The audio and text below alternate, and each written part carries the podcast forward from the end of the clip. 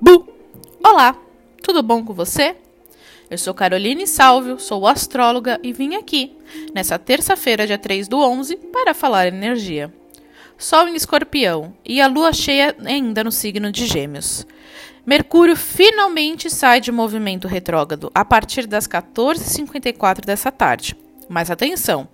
Ainda estaremos sentindo os efeitos de Mercúrio retrógrado até o fim da semana e ainda precisaremos de atenção em relação ao que é dito, feito durante esse período. Para intensificar essa energia, Mercúrio, que está no signo de Libra, intensifica a sua relação com Saturno essa semana, nos trazendo cobrança e uma série de responsabilidades que andamos fugindo nesses últimos dias. Até porque precisamos encarar as situações de maneira justa e séria, e isso será percebido ao longo dessa semana. Sem exageros, não procure agir com rompimentos e sim com consciência daquilo que realmente precisa ser feito e como.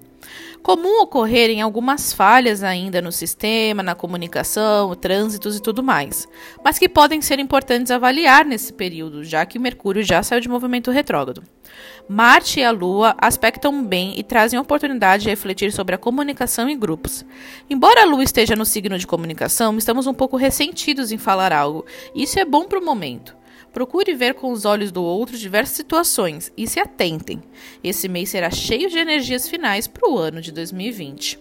Eu sou Caroline Salve, sou astróloga. Me sigam no Instagram, carolsalvep para maiores informações. Um beijo e tchau!